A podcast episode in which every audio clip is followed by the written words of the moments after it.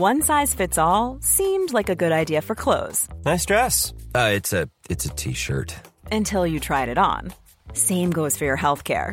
That's why United Healthcare offers a variety of flexible, budget friendly coverage for medical, vision, dental, and more. So, whether you're between jobs, coming off a parent's plan, or even missed open enrollment, you can find the plan that fits you best. Find out more about United Healthcare coverage at uh1.com. That's uh1.com. Bonjour à tous et bienvenue à l'heure des pros ce matin. Il avait 24 ans, un bel avenir annoncé. Il est mort dimanche soir, tué par un chauffard, tué par un fuyard qui venait de voler une voiture. Antoine Aleno était cuisinier comme son père Yannick, chef multi-étoilé. Le suspect, c'est-à-dire l'homme qui a percuté le scooter d'Antoine Aleno, faisait l'objet d'une fiche J, c'est-à-dire judiciaire. Il était recherché pour une exécution d'une décision de justice, une peine de trois mois de prison. On avait son nom, on avait son adresse, mais personne n'est allé frapper à sa porte pour le conduire en prison. Si tel avait été le cas, si la peine prononcée avait été exécutée, Antoine Aleno serait vivant. C'est la triste réalité. Pardonnez-moi ce matin de dire les choses aussi crûment et cruellement, sans doute, pour sa famille. La mort d'Antoine Aleno révèle notre justice entre impunité et laxisme.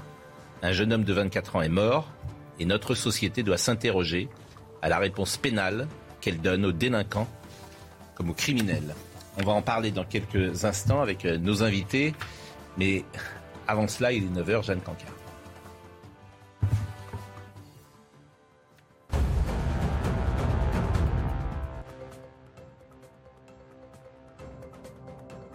Son retrait. Il a annoncé cette nuit sur Twitter une décision, une décision qu'il explique par, je cite, des attaques sans précédent. Le journaliste a indiqué être la cible de, tous les jours de calomnies et d'insultes ou encore de menaces de mort. La Cour des comptes part à la chasse des faux comptes. En 4 ans, la fraude à l'identité bancaire a été multipliée par 10. En 2020, les montants détectés de détournement de virements dans la sphère sociale étaient de l'ordre de 4 millions d'euros. Après la porte de Brandebourg en Allemagne, c'est au tour de la Tour Eiffel. C'est au tour de la Tour Eiffel de s'illuminer hier soir aux couleurs du drapeau ukrainien à l'occasion de la journée de l'Europe, en soutien au peuple de l'Ukraine, 67 jours après le début de la guerre dans le pays. Nous sommes ce matin avec euh, Charlotte Dornelas, avec Joseph Massiscaron, avec Vincent Hervouet, avec euh, Alexandre Avril. Je le disais tout à l'heure, c'est un drame qui touche euh, qui nous touche tous, qui touche parfois les parents que nous sommes. Vous avez un enfant de 24 ans, vous l'élevez jusqu'à 24 ans, il est brillant, il est jeune, il réussit. Et à 23h20, dimanche soir, il est percuté par quelqu'un qui devrait être en prison, qui est un fuyard, qui est un multirécidiviste, qui est un chauffard, et, euh, et qui euh, plonge une famille et une vie ensuite dans un drame absolu. On sera euh, avec Rachida Dati, qui est en réunion en ce moment dans le 7e arrondissement, mais qui a priori, nous a promis qu'elle sortirait de sa réunion dans quelques minutes, puisqu'elle a fait un tweet hier sur euh, ce drame, et elle a notamment remarqué euh, ou souligné l'impunité. Elle a dit c'est un drame de l'impunité. Mais avant cela, je voudrais qu'on voit peut-être le sujet de Reda Emravit. Antoine Areno roulait en scooter lorsqu'il a été mortellement percuté à ce carrefour dans la nuit de dimanche à lundi. Le bruit de l'accident a surpris les riverains. Il y a eu un, bruit épouvantable des freins. C'était très rocambolesque l'accident. Hmm. On sait qu'il y a quelqu'un qui est mort. Une enquête a été ouverte pour homicide involontaire aggravé. Le chauffeur a tenté de prendre la fuite à pied, mais il a rapidement été interpellé par un policier hors service. Le suspect venait de voler un véhicule de luxe devant ce restaurant en donnant au voiturier un faux ticket. Antoine Areno, fils du chef multi-étoilé Yannick Areno, était à la tête de ce restaurant réputé. Devant l'établissement, des bouquets de fleurs sont déposés en sa mémoire. C'est quelqu'un de formidable et j'avais l'occasion aussi de déjeuner ici, d'avoir vu son fils et je trouve que c'est une terrible injustice pour tout le monde. Une passagère qui se trouvait sur le scooter et un chauffeur VTC ont également été percutés. Leur pronostic vital n'est pas engagé. Le conducteur âgé de 25 ans était recherché pour divers délits routiers. Rachida Dati a tweeté, je le répète, sera avec nous dans quelques, secondes, dans quelques secondes si tout va bien. Encore un drame de l'impunité, dit-elle. L'impunité est en train de faire de notre pays une vaste zone de criminalité sans limite aux dépens des femmes, des pères, des mères, des enfants. La cause de ces drames est connue, l'impunité. Il nous faut une politique pénale qui casse ce sentiment, empêche la récidive, mettre un terme à la fracturation quotidienne de notre pays en donnant les moyens coordonnés à la police et à la justice. Euh, qui est avec nous et qui connaît ces sujets, Georges Fenech, depuis hier, bonjour d'abord, on apprend que euh, ce suspect était recherché euh, par la police et je le disais tout à l'heure, on connaissait son nom, on connaissait son adresse et on n'est pas allé le chercher. Pourquoi? Mais cette question, elle est récurrente, vous le savez très bien. Nous avons un système pénal aujourd'hui en France qui fait que les peines, lorsqu'elles sont prononcées, ne sont pas exécutées, très mal exécutées. Vous avez actuellement, vous le savez, à peu près 80 000 peines prononcées qui sont en attente d'exécution, faute de places de prison, puisqu'il manque à peu près 20 000 places de prison. Vous avez aussi un système, et ce n'est pas nécessairement la faute des juges, c'est la loi qui est mal faite, puisque notre système fait que lorsqu'un tribunal condamne, il ne fait pas exécuter immédiatement, il renvoie l'extrait de jugement au juge d'application des peines, qui lui détricote ce que vient de faire le tribunal, c'est-à-dire qu'il transforme la peine d'emprisonnement en autre chose, que ce soit un stage, que ce soit un suivi judiciaire, un bracelet, un travail d'intérêt général.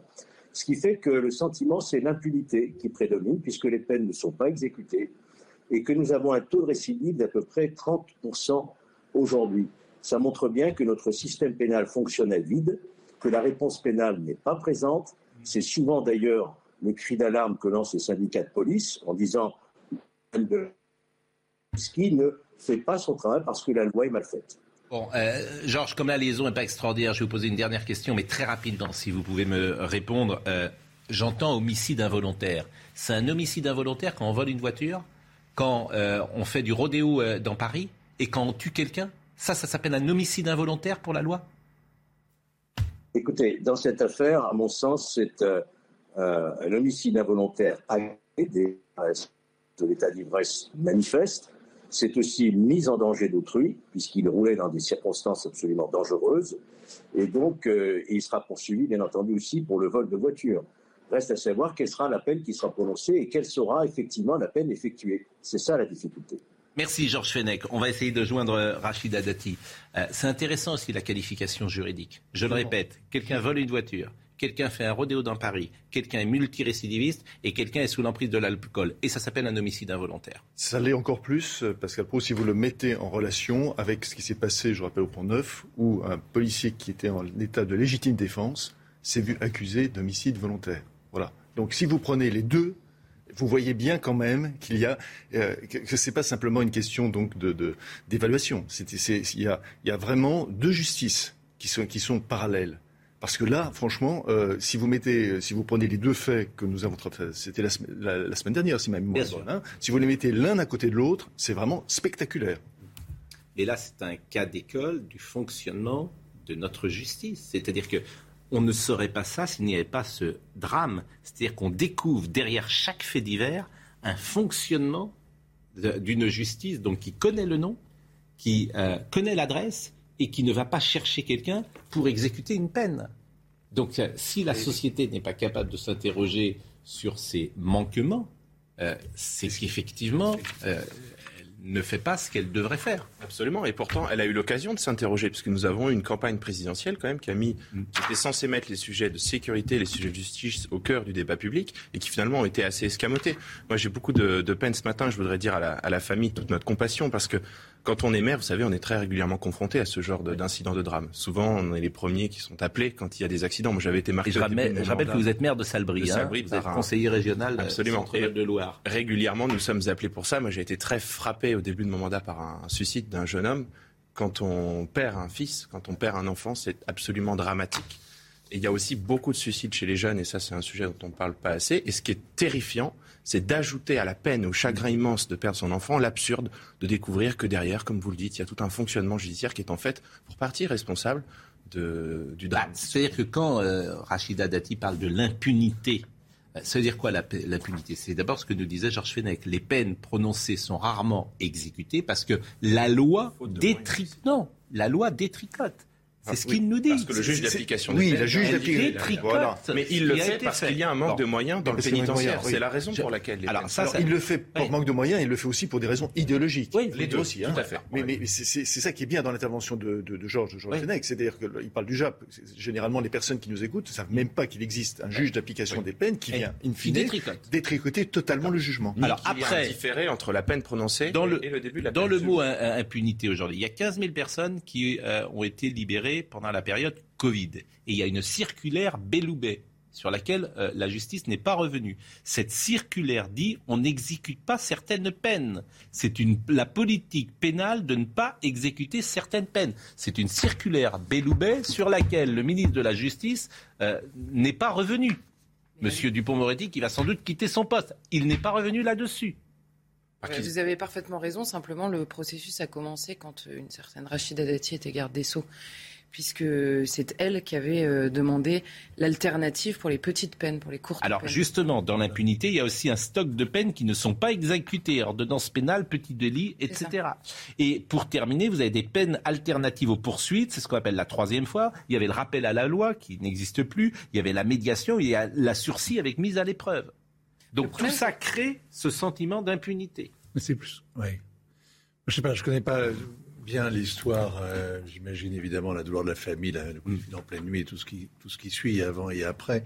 Moi, ce qui est frappant, je trouve, dans le récit qui nous en est fait, c'est sur le profil du, du, de cet homme qui n'est pas un chauffard. Le chauffard, c'est très réducteur.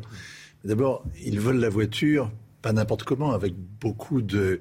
Beaucoup, un, un culot dingue, puisqu'il réclame les clés au voiturier. Il faut beaucoup d'audace pour faire ça.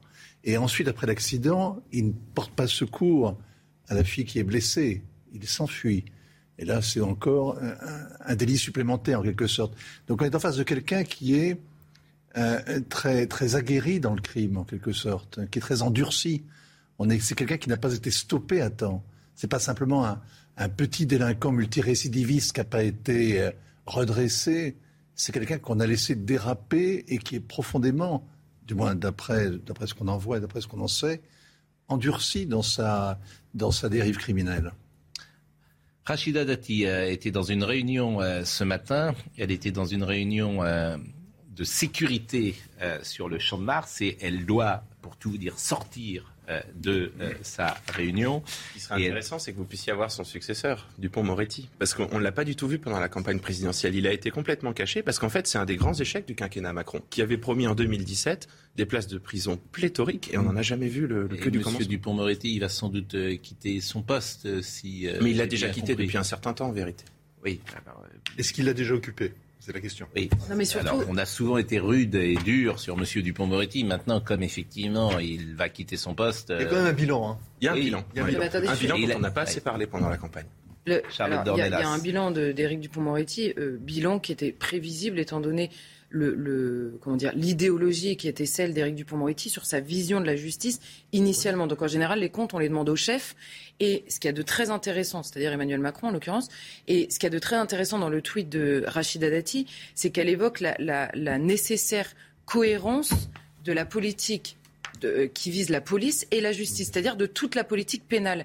Et quand vous nommez Gérald Darmanin pour envoyer un message à l'intérieur et que vous nommez Éric Dupont-Moretti qui hmm. envoie le message exactement inverse hmm. du côté de la justice. Gérald Darmanin euh, sera reconfirmé sans doute à son poste. Mais, mais peut-être, mais simplement, en fait, la police ne peut pas travailler sans la justice, c'est impossible. Et l'inverse est vrai aussi. Donc quand vous avez deux visions extrêmement différentes, ça donne à la fin, en effet, vous l'avez dit, euh, ils ont supprimé le rappel à la loi. Mais même ça, alors là, pour le coup, c'est extrêmement démagogique puisqu'il est parfois nécessaire d'avoir la possibilité de mettre un rappel à la loi. Il y a des délits qui nécessitent un rappel à la loi. Vous le supprimez pour tout le monde parce que la vérité, c'est qu'on le donnait à des gens qui avaient besoin d'une peine beaucoup plus lourde que celle-ci. Quand vous disiez pour des raisons idéologiques, euh, les magistrats euh, peuvent ne pas prendre des décisions trop rudes, c'est toujours difficile d'arriver sur euh, ces sujets-là, sur ces terrains-là, parce qu'on n'a pas au fond de statistiques. C'est une impression que vous avez peut-être que les magistrats choisissent d'une certaine manière leur, j'allais dire leur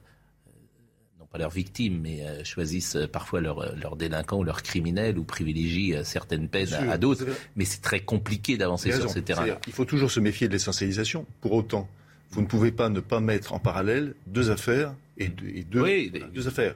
Parce qu'elles sont, elles sont significatives, parce qu'elles elles sont hautement symboliques. C'est ça. Et, la manière dont les personnes le, le ressentent, c'est plus qu'un symbole. C'est-à-dire elles le ressentent dans leur quotidien et en permanence. Bon, est-ce que Rachida Dati est avec nous euh, ou est-ce qu'elle arrive euh, On ne me dit pas encore, mais est-ce qu'elle est en, arrivée, si j'ose dire? Bon, alors on fait le, on JT. Euh, Jeanne Cancard est, est, là et Marine me répond en même temps que je lui pose des questions. Jeanne Cancard. Que le président de l'Ukraine martèle sa volonté d'intégrer l'Union européenne rapidement. Emmanuel Macron balaye cet espoir. Le président français a prévenu hier cette éventualité pourrait prendre des décennies. De son côté, Volodymyr Zelensky a exprimé il y a près d'un mois son souhait d'obtenir pour son pays ce statut de candidat dans les semaines à venir. De leur côté, c'est l'heure de vérité pour la Finlande et la Suède. Après des années à l'écart des alliances militaires, les deux pays se préparent à une possible candidature à l'OTAN. À l'origine de cette, de cette volonté, la volonté justement de dissuader leurs voisins russes de les après l'invasion de l'Ukraine qui a marqué un tournant drastique, notamment pour la Finlande qui partage une frontière de près de 1300 km avec la Russie. En raison de problèmes de mobilité, la reine Elisabeth II sera absente pour le discours du trône au Parlement. Elle sera remplacée par son fils, le prince, euh, par son fils, le prince Charles, pour ce rendez-vous solennel, une première dans l'histoire. Euh, nous avons parfois euh, des impératifs dans notre émission que nous ne pouvons pas maîtriser, notamment cette fameuse réunion de Rachida Dati. Mais euh, le prochain sujet qu'on devait euh, traiter sont les squats dans les quartiers nord de Marseille. Vous le savez, euh, il y a une soixantaine de locataires d'une résidence privée du 15e arrondissement de Marseille qui ont décidé de quitter leur appartement excédé par la violence des squatteurs. et semaine dernière, nous avons euh, reçu une jeune femme qui expliquait qu'il euh, y a des bagarres en bas de chez elle, il y a des Nigérians euh, qui ont squatté son appartement et elle ne peut rien faire. Donc on l'a eu jeudi, vendredi, et on va être avec une autre jeune femme qui s'appelle Wendy dans une poignée de secondes. Et Jean-Marc Morandini, à l'instant, m'envoie un texto parce que Jean-Marc Morandini a prévu d'aller dans cette cité caliste à Marseille. Vendredi, il a prévu si vous nous suivez jeudi et vendredi, vous connaissez cette histoire. Et qu'est-ce qui se passe? Parce qu'il a prévu d'y aller vendredi. Qu'est-ce qui se passe? C'est aussi révélateur de la société française. Eh bien, ce matin, les CRS sont sur place pour évacuer euh, les appartements squattés. C'est-à-dire que parce que la télé se déplace, parce que nous en avons parlé, il y a une réaction au plus haut niveau. C'est-à-dire que Paris, qui nous écoute, appelle le préfet, le préfet se fait engueuler et euh, l'État intervient. Mais si on n'en parle pas, les CRS ne sont pas là. Donc c'est pas, je veux dire, c'est invraisemblable quand même que cette société qui se met en place aujourd'hui. Et quand on cesse d'en parler, donc, donc je veux dire, on est aujourd'hui dans des sociétés euh, sur lesquelles il faut s'interroger, effectivement, pour que simplement la sécurité soit respectée partout dans ce pays quand même. Parce que le pouvoir veut donner une impression de sécurité, donc a besoin de bonne image, a besoin de faire des coups, et en fait, derrière, les choses ne sont pas suivies. C'est une méthode de gouvernement. Bon, c'est quand même extraordinaire. Et, euh, Jean-Marc Morandini euh, me disait euh, ou me textotait à l'instant, comme à chaque fois qu'on se déplace, c'est-à-dire qu'avant ils font le ménage. C'est-à-dire que quand l'équipe de Jean-Marc Morandini est allée sur pas la colline du crack, mais le problème du crack, effectivement, dans le 18e, 19e. Avant, on nettoie. Quand le président de la République va dans une cité, pendant trois jours avant, on nettoie.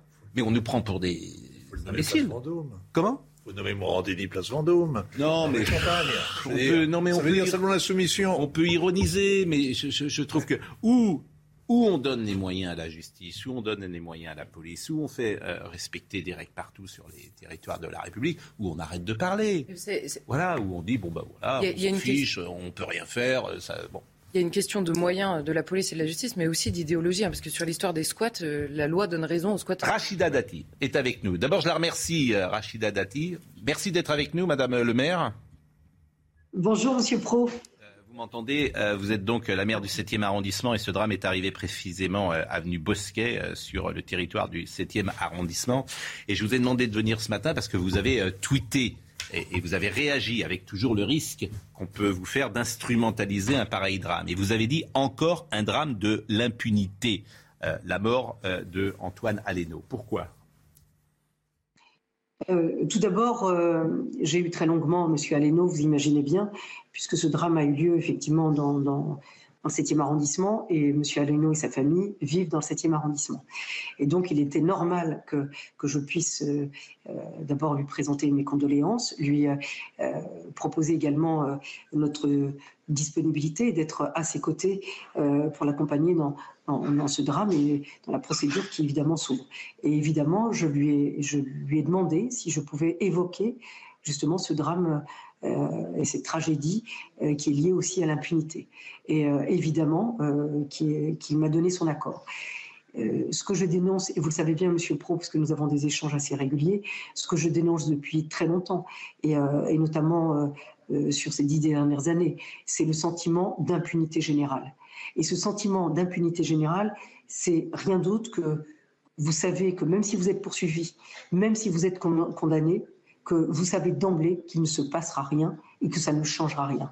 Notre pays aujourd'hui, on peut se gargariser d'un chômage qui baisse en trompe-l'œil, il faut se dire la vérité, une croissance, on avait dit qu'elle était repartie, qui est totalement... Ben, on peut avoir des indicateurs économiques euh, en disant euh, tout va bien. Non, tout va pas bien. La cohésion d'un pays, elle tient aussi à sa sécurité. Et je trouve que dans ce pays où euh, on fait fi d'une priorité, mais essentielle. Et cette priorité, c'est la sécurité de tous. Et la sécurité de tous, euh, pourquoi je parle de ça? Parce que les premières victimes, c'est les plus vulnérables, les plus fragiles, euh, les plus défavorisés. Et moi, je, suis, je, suis mais indignée que la sécurité dans notre pays n'est pas une priorité. Vous savez qu'il euh, y a des violences urbaines tous les jours, des rixes tous les jours. On s'intoque aux forces de sécurité, aux pompiers, aux enseignants, tous les jours. Vous en faites état. Alors après, on va dire oui, euh, c'est de la stigmatisation. Non, c'est pas de la stigmatisation. Moi, je suis désolée quand on fait le coup de poing avec un enseignant, quand un élève se lève et qu'il met un coup de poing à sa prof, c'est pas de la stigmatisation. Donc, il faut prendre conscience de ce qui se passe dans notre pays qui est totalement fracturé totalement fracturé. Alors après, on se gargarait sur les élections. Oui, on a fait barrage euh, aux extrêmes. Vous faites barrage aux extrêmes, mais c'est un barrage. ça devient euh, un vote. C'est genre, euh, ben, les plus privilégiés se protègent. Voilà. Ça, revient à ça. Moi, je le dis avec beaucoup de colère. Et, ceux qui sont les victimes de cette insécurité, bah, ils votent plus. Ils sont désespérés, ils sont exaspérés. Et donc, à un moment donné, bah, tout le monde se fait justice euh, soi-même. Et ça, c'est pas, c'est pas euh, dans le fin fond et au fin fond et au fin fond de la France. Non, c'est tous les jours et à nos portes. Et donc, ce sentiment d'impunité que j'ai dénoncé pendant tout le quinquennat Hollande, parce qu'il a, il a, mais tout tout, tout, tout euh, démonter ce qu'on avait pu faire, en termes de politique pénale, en termes de sécurité, en termes de dispositifs de lutte contre la délinquance et la délinquance du quotidien. Moi, je vais vous dire pourquoi, pourquoi on a abrogé les peines planchées. Certains disent non, ça marchait pas. Ah bon, ça marchait pas? Je peux vous dire que dans les tribunaux où elles ont été appliquées, 100%, euh, ça, ça a effectivement refait reculer la délinquance. Parce que la peine planchée, c'est quoi? C'est que si vous recommencez, vous avez la certitude de la peine d'emprisonnement. Bah, je peux vous dire que ça, c'est dissuasif. J'ai été magistrat. J'ai été magistrat, y compris dans le plus grand tribunal de France, notamment de mineurs, qui était Bobigny. Bah, je vais vous dire, à un moment donné, il faut peut-être remettre un peu d'autorité et un peu d'exemplarité dans le prononcé des peines. Aujourd'hui, pas de politique de sécurité, pas de politique pénale. Est-ce qu'on suit? Est-ce que quelqu'un d'entre vous sur le plateau connaît la politique pénale en France? Moi, je ne la connais pas. Moi, je suis très soucieuse de ça. Parce que, vous savez, je ne suis pas devenue magistrat par hasard. Hein. Donc, euh, je suis devenue euh, magistrat parce que j'ai vu la déliquescence de certains quartiers et notamment là où sont les plus fragiles, là où veulent, les gens veulent vivre en paix. Aujourd'hui, sentiment d'impunité générale. Cet individu, cet individu qui a, qui a tué euh, le jeune Aléno, récidiviste, il vole une voiture en état d'alcoolémie très avancé. Il avait une fiche de recherche pour une incarcération, pour une exécution de peine. Vous savez, quand vous avez une fiche de recherche, c'est que vous avez été convoqué plusieurs fois et que vous n'avez jamais répondu à votre convocation. Et peut-être qu'on avait une adresse et qu'on n'est pas allé le chercher et qu'on fait une, fiche de recherche et puis puis c'est pas grave, on enregistre ça, c'est sur un fichier, une fiche de recherche. Sauf que la fiche de recherche, eh ben quand elle percute un jeune comme euh, de 24 ans, eh ben c'est sa vie qui euh, qui effectivement qui y reste. Est-ce qu'on continue comme ça? Est-ce qu'on continue comme ça? Et moi, quand j'entends, oui, la gauche a repris des couleurs. Mais vous avez vu le programme de la gauche? C'est la gauche du déni qui revient. C'est la gauche de la culture de l'excuse qui revient.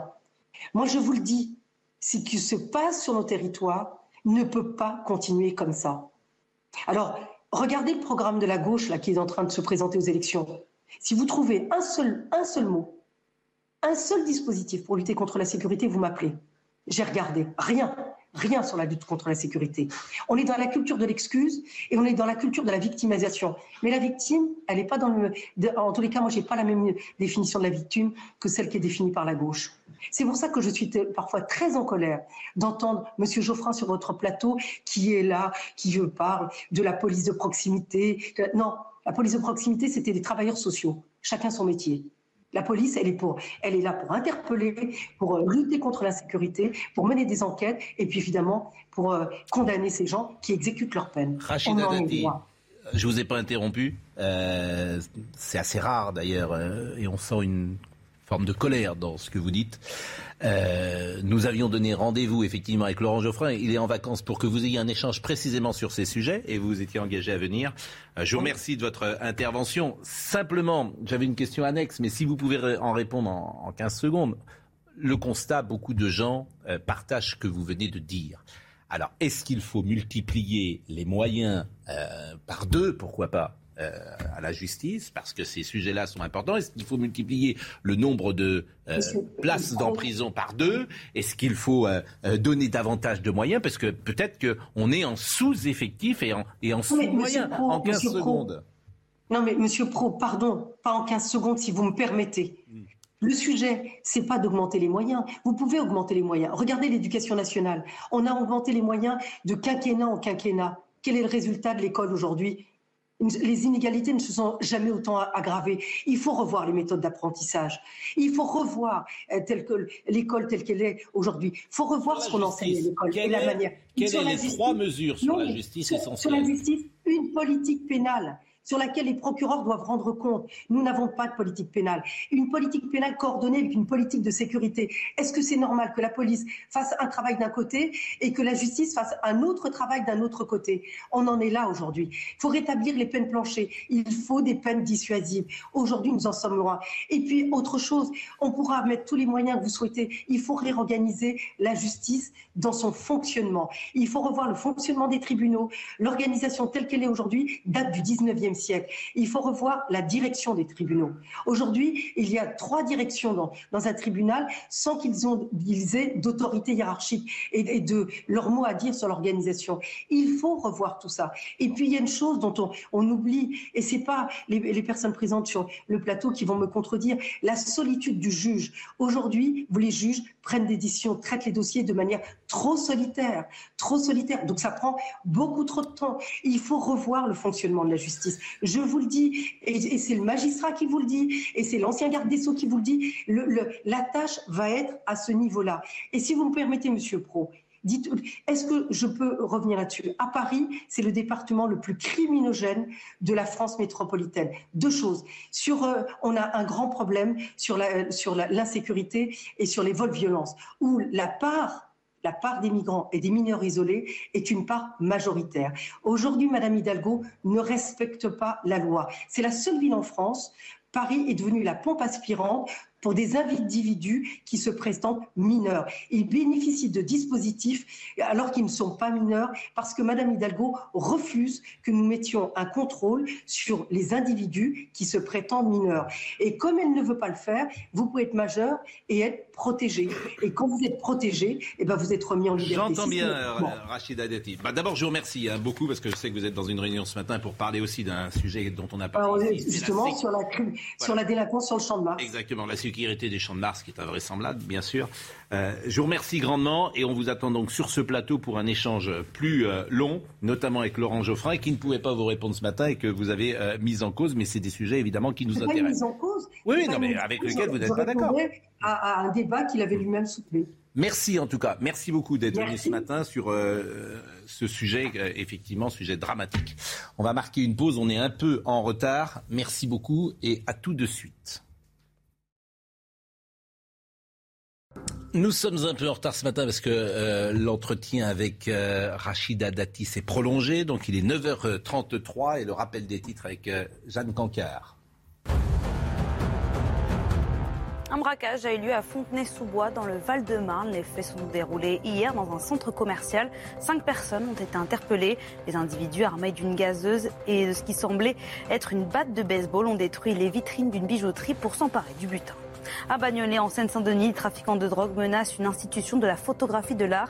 Le Diamanti Labo Photo, spécialisé dans le tir argentique, travaille depuis plus de 30 ans avec des photographes du monde entier. Il est aujourd'hui en péril à cause de dealers. Le patron de ce laboratoire a lancé une pétition pour obtenir le soutien de l'État. Autrice, grossophobie ou encore wokisme, des mots que vous avez pu entendre et que vous pourrez désormais aussi retrouver dans le dictionnaire. Ils font leur entrée parmi les 150 nouveaux mots du Petit Larousse 2023. Nous allons partir à l'instant pour Marseille. Et si vous nous suivez, la semaine dernière, nous étions déjà dans la barre G de la cité Caliste. Nous étions avec Nasra Aboudou qui nous rapportait les difficultés d'y vivre. La cité Caliste compte 129 logements et plus d'un tiers seraient squattés. Et euh, la semaine dernière, des habitants ont décidé de quitter, parce que c'était insupportable, cette cité. Euh, Nasra Aboudou était avec nous la semaine dernière et une de ses amies, Windy Wizen, est ce matin avec nous. Et nous avions pris l'engagement euh, de savoir euh, euh, si la situation bougeait depuis que nous en avions parlé. On en a parlé la première fois, je crois, jeudi, vendredi, et nous n'en avons pas parlé hier et nous en reparlons ce matin. Alors, est-ce que la situation a bougé? Oui, manifestement, puisque les CRS sont ce matin à pied d'œuvre à 8 heures parce que Jean-Marc Morandini devait faire une émission spéciale vendredi prochain, mais c'est d'une certaine manière la télévision, en l'occurrence CNews, qui fait bouger les choses. Comment allez-vous, Windy, et quelles sont les dernières informations? Ben écoutez, bonjour. Euh, apparemment, là, ils sont en train de faire l'évacuation des quartiers, de tous les appartements qui ont été squattés. Euh, mais le souci, il ne faut pas qu'ils soient déplacés comme euh, en 2017. Il faudrait prendre en charge ces personnes et surtout ceux qui sont très dangereux, les mettre, parce qu'il y a des personnes qui n'ont rien à voir, bien sûr, qui cherchent juste des logements. C'est des personnes qui sont délaissées par la société. On leur donne des squats ouverts comme je, dis, comme je le dis depuis le début, Marseille Habitat est, en cause dans cette histoire aussi. Ils achètent des appartements et ils les laissent, euh, ils les laissent ouverts. Ils ne les barricadent pas. C'est pas vrai. Ils n'ont jamais été barricadés, ces appartements-là. Et donc, du coup, ça leur laisse un accès libre. Il y a des enfants, il y a des, il y a des, il y a des personnes qui cherchent pour se loger avec leurs enfants. Ils ne cherchent pas à faire du mal. Donc là, il y a les bons qui vont payer pour les mauvais, vous voyez. C'est malheureux, mais c'est comme ça. Après, ce qu'il faut, ce qu'il faut retenir, c'est qu'il faut qu'ils soient aidés psychologiquement et il faut qu'ils soient suivis. Il ne faut pas les laisser à l'abandon non plus. Mais nous, on va avoir un grand soulagement dans le sens où il faut que tout ça, ça s'arrête en fait. Là, nous, hier, on avait rendez-vous avec le préfet pour des logements et le préfet n'est pas venu. Ils nous prennent encore pour des donc On est là en train de tourner en rond. Ça fait depuis le jour de l'incendie, tout le monde tourne en rond pour trouver des solutions pour des logements pour les familles qui sont dehors. Et il n'y a toujours aucune réponse en fait. Donc euh, on ne sait plus quoi dire, on ne sait plus quoi faire. On parle aux journalistes, on nous appelle, on nous demande des questions, des interviews, on fait ce qu'il y a à faire, mais au final, voilà. Là, si c'est pour les évacuer, bon, pour nous, ça va être un soulagement. Mais si ça va arriver à d'autres personnes, ça va être un gros problème aussi. Alors, Windy, euh, d'abord, vous portez un masque, euh, je pense, parce que vous êtes à l'hôpital, hein, c'est bien ça, et, vous ne pouvez pas, euh, évidemment, ne pas parler sans masque. Non, je ne peux pas enlever le masque. Voilà, Nasra Aboudou, qui était avec nous la semaine dernière, si j'ai bien compris, c'était l'appartement de sa mère qui avait été squatté. Donc, la mère de Nasra Aboudou, elle était, entre guillemets, à la rue la semaine dernière. Non, non. l'appartement de la mère de Nasra n'a pas été squatté. Elle a été vandalisée. Ils ont essayé de rentrer de Oui, vous avez raison. Vandalisée. Mais elle ne pouvait plus dormir dedans, elle ne pouvait plus rester dans son appartement. L'appartement, est complètement brûlé. Complètement brûlé. Mais la, la, la, mère de Nasra Aboudou, elle a dormi où ces derniers jours et que va-t-elle faire maintenant? Ben, Elle dort à droite, à gauche. Là, hier, ils ont pris encore l'hôtel avec l'assurance. Mais ça ne peut pas durer comme ça éternellement. Avec tous les appartements que les logements sociaux, tous les appartements qu'ils ont, ils n'arrivent pas à donner un appartement ou cinq appartements pour des familles qui sont vraiment à la rue. C'est plus possible. Il faut qu'ils arrêtent de prendre les gens pour des imbéciles au bout d'un moment. C'est pas possible. C'est-à-dire que rien n'a bougé. Aucun appartement n'a été donné depuis jeudi dernier. C'est-à-dire que tous les jours on en parle, on est en France en 2022, vous avez des appartements qui ont été vandalisés, brûlés, et Marseille, le préfet, les services sociaux, la mairie, que sais-je, est incapable de vous trouver un appartement depuis quatre jours. C'est ça. C'est ça. C'est ça. Bah écoutez, on va en parler tous les jours. Qu'est-ce que vous voulez que je dise? Puisqu'on a dit qu'on en parlerait tous les jours. C'est fascinant, quoi. C'est sidérant d'ailleurs. C'est absolument sidérant. C'est sidérant. Quand vous savez qu'à Marseille, le pistonnage des appartements en une, en une semaine, on leur donne un appartement pour les gens qui payent. Eh, les HLM, ça leur donne des appartements. Et là, les familles qui sont dans le besoin, ils ne leur donnent pas un appartement. C'est honteux. Il y a combien de familles qui sont euh, aujourd'hui euh, qui ont... Il y a à peu près 10 familles au bâtiment 10 familles. Qui sont, Mais elles sont où ces 10 familles en ce moment? Elles ont dormi où cette nuit ben, À droite à gauche, à droite à gauche. Et chez des amis ou elles sont C'est la... les logements sociaux quand même qui s'en occupent? C'est les services sociaux qui s'en occupent? Ben, apparemment, Marseille Habitat serait en train d'essayer de, de trouver des solutions, mais hier, la bonne blague, ils ont appelé un locataire de Marseille Habitat en lui disant qu'on allait évacuer les, les personnes euh, qui squattent les appartements et qu'ils allaient retourner dans leurs appartements. Non, mais c'est incroyable de leur dire ça. Les personnes, ils ont, c'est comme si on les a violés. Excusez-moi, ils sont rentrés dans leurs appartements. Ils sont rentrés dans leurs appartements, ils sont saccagés, ils ont cassé des choses. Ils peuvent pas retourner comme ça dans leur appartement avec la peur. Aujourd'hui, ils les font sortir. Mais qui vous dit que dans deux, trois jours qu'ils vont revenir? Ça s'est passé pareil en 2017. On a vécu exactement la même chose. Ils les ont fait sortir du bâtiment, du bâtiment H il n'y a rien qui a, y a rien, rien qui a été fait. Eh ben merci. Ça a recommencé. Merci euh, Wendy euh, Wizen et, et, je pense que demain nous en parlerons de nouveau. Je vous l'ai dit vendredi, c'est une émission spéciale qui est organisée avec euh, Jean-Marc Morandini dans la cité Caliste à Marseille. comme par hasard ce matin, les CRS sont sur place pour évacuer les appartements squattés. Comme par hasard. Comme vous l'avez dit, Mais bien sûr, c'est-à-dire que c'est parce que euh, nous en avons parlé nous avons médiatisé cela, qu'effectivement nous donnons, et on ne peut pas parler de toutes les affaires qui se passent en France, quoi. Euh, je veux dire, c'est à l'État quand même de, de, de, réagir. Merci beaucoup, euh, Windy euh, Wizen, et bon courage à vous, monsieur le maire. Merci beaucoup. Là-dessus, je pense qu'il y a deux sujets. Il y a la loi. Le squat, c'est absolument inadmissible. Et en fait, il faut voir que la, petite délinquance du quotidien dont parlait Rachid. Là, c'est pas la petite délinquance. Hein. mais ça commence C'est des Nigérians qui se battent à coups de machette en bas de chez vous. Hein. Oui, mais ça commence par ça, le sentiment d'impunité. Parce que vous voyez, chez moi, Pascal, j'ai un skatepark. Ça fait trois semaines qu'on me le tag régulièrement. On a identifié l'auteur. On a, avec les caméras de vidéoprotection de la ville, on, sait qui c'est. Les services de la police municipale sont dessus. Et la gendarmerie m'explique qu'on peut même pas le mettre en garde à vue parce que c'est un, délit trop petit. Donc ça commence là, le sentiment d'impunité. Après, il y a un deuxième sujet, c'est celui du logement. Parce que c'est vrai, il y a les pauvres malheureux qui, ne peuvent pas se loger. Et c'est un vrai problème en France. On a une pénurie énorme de logements, notamment dans l'habitat social, qui est complètement indigne. C'est le sujet dont on n'a pas parlé pendant la présidentielle. On n'en a pas parlé pendant la présidentielle. Ça a été vraiment l'angle mort le plus total, alors que depuis dix ans, c'est une catastrophe. Les gens qui ne sont pas logés, que ce soit le logement social, social, que ce soit la construction, c'est une catastrophe. Absolument. Ni les raisons, ni les raisons, parce que ça c'est un sujet tabou, mais une, une des raisons majeures de la crise du logement en France, c'est la poussée de l'immigration. Oui, Et ça, personne ne veut en parler. Mais si, parce que ceux qui, mais, il y a beaucoup de gens qui en parlent. Euh, pardonnez-moi, il y a beaucoup de gens qui en parlent, mais quand ils en parlent, ils sont diabolisés, on les traite d'extrême droite. Il y a des gens qui en parlent. La droite, on en a parlé, les LR. Je veux dire, mais, mais... même, pour tout vous dire, même en l'occurrence CNews, les deux sujets qu'on vient de traiter depuis 9 heures, certains effectivement, diront, euh, vous instrumentalisez, on témoigne simplement de la réalité. Vous instrumentalisez, vous faites monter la peur, vous créez l'angoisse, vous êtes... C'est ça qui est très compliqué sur ces sujets. Moi, je parle de deux sujets euh, qui... Euh, c'est pas en fait deux faits divers simples. C'est deux faits divers qui révèlent la société. Autrement, il n'aurait pas d'intérêt d'ailleurs. Si j'ose dire, ça serait des drames abominables. Mais ces deux faits divers, dramatiques d'ailleurs, dans des proportions évidemment différentes, révèle la société française. Vous avez, comme toujours, tout euh, dans ces faits divers. Et, cela... Bah, ils sont. Et, le simple fait de les constater, en fait, l'idéologie en berne interdit même de dire. Bien sûr. C'est-à-dire que la, témoigner du réel. Mais oui, et cette idéologie-là, c'est une déréalisation. Vous dites la réalité, c'est déjà avoir un avis sur les choses que de le dire et que de l'évoquer. C'est hallucinant. C'est le film Bac Nord où Libération expliquait que c'était un film d'extrême droite. Voilà, en plein festival de Cannes. La réalité Comment? La réalité est d'extrême droite. Oui. La reine, tout à fait autre chose. Est-ce qu'elle est d'extrême droite la, reine, qui sera absente aujourd'hui pour le discours du trône au Parlement. Alors, elle l'avait quand même manqué deux fois. Oui, mais elle était enceinte, là, c'est plus le cas. Oui. Euh, Pas qu'on sache.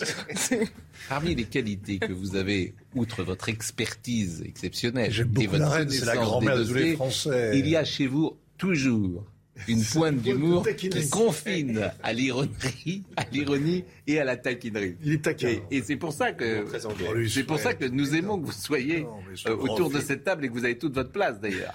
Euh, mais, la longévité de la reine au pouvoir est un véritable. C'est, Alors ça, c'est une réalité massive en Angleterre quand même. C'est devenu une sorte de d'icône de tous les Européens. C'est la grand-mère de tous les Européens en réalité. Oui, les Anglais sont sortis, mais la reine est restée. Et alors là, bon, elle porte plus la couronne, euh, mais elle a du mal à se déplacer. Oui.